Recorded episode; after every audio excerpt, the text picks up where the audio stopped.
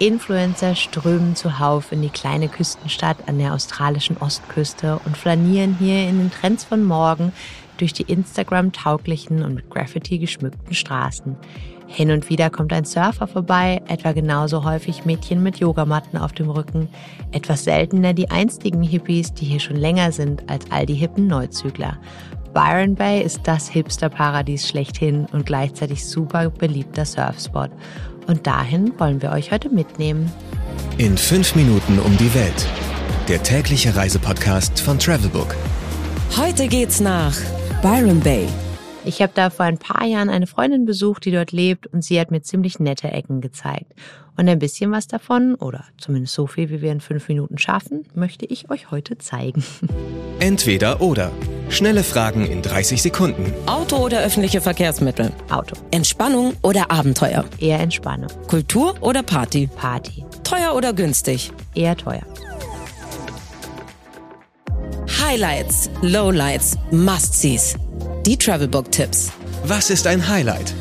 Ein Byron-Wahrzeichen ist der Leuchtturm. Der ist selbst ganz hübsch, vor allem ist der Hügel, auf dem er steht, aber ideal, um je nach Jahreszeit Wale zu sehen oder auch um sich den Sonnenuntergang anzuschauen.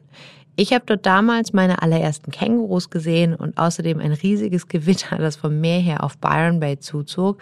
Das war ganz schön beeindruckend und eigentlich auch ein bisschen gruselig.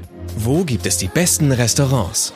Byron Bay ist ja nicht so groß, hat dafür aber jede Menge Cafés und Restaurants zu bieten, mittendrin und auch drumherum.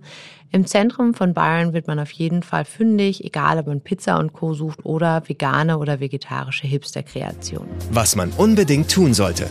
Byron Bay ist der absolute Influencer-Himmel und entsprechend kann man da nicht nur tausendfach fotografierte Instagram-Spots finden, sondern auch wirklich gut einkaufen gehen. Es gibt einerseits die mehr oder weniger Standardläden, vor allem aber auch jede Menge Vintage-Geschäfte und in denen wird man ganz sicher fündig. Trotz Secondhand sind die aber nicht unbedingt günstig, das nur mal nebenbei. Neben Shopping würde ich auch unbedingt empfehlen, in Byron Yoga-Klassen zu besuchen. Falls sie gerade irgendwo in der Nähe unterrichtet, empfehle ich persönlich meine Freundin und erste Yogalehrerin Rose Hill. Ich bin aber sicher, dass es auch jede Menge andere tolle Yogalehrer in Byron gibt, denn Influencer und Hipstertum und Yoga gehören ja inzwischen einfach fest zusammen. Mein persönlicher Geheimtipp. Das Crystal Castle in Malambimbi. Der kleine Ort ist übrigens fast selbst ein Geheimtipp, ist nämlich ziemlich, ziemlich nett. Naja, aber zurück zum Crystal Castle. Da gibt's jede Menge beeindruckender, weil riesige Kristalle und auch der ganze Aufbau mit Bambugarten, allerlei Pflanzen, Buddha-Statuen und so weiter ist echt schön. Und man kann da einfach mal ein bisschen raus und runterkommen.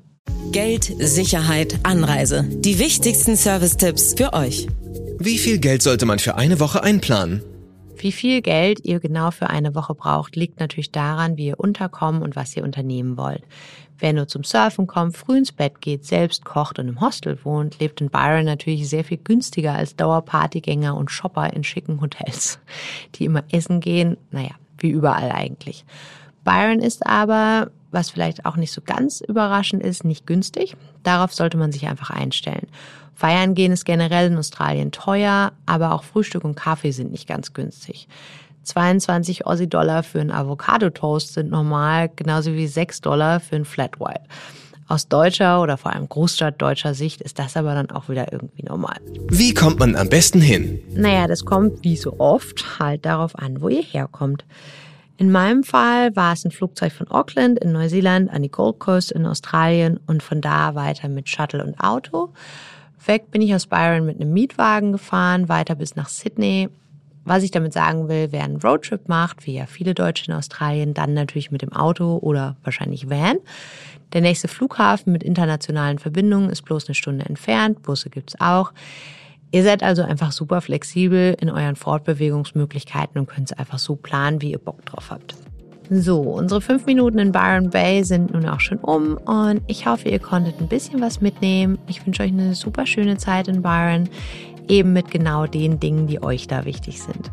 Mein Name ist Anna, früher Anna Wengel, heute Anna Kyodo und ich freue mich auf das nächste Mal bei In fünf Minuten um die Welt, dem neuen Travelbook Podcast. 15 Sekunden Auszeit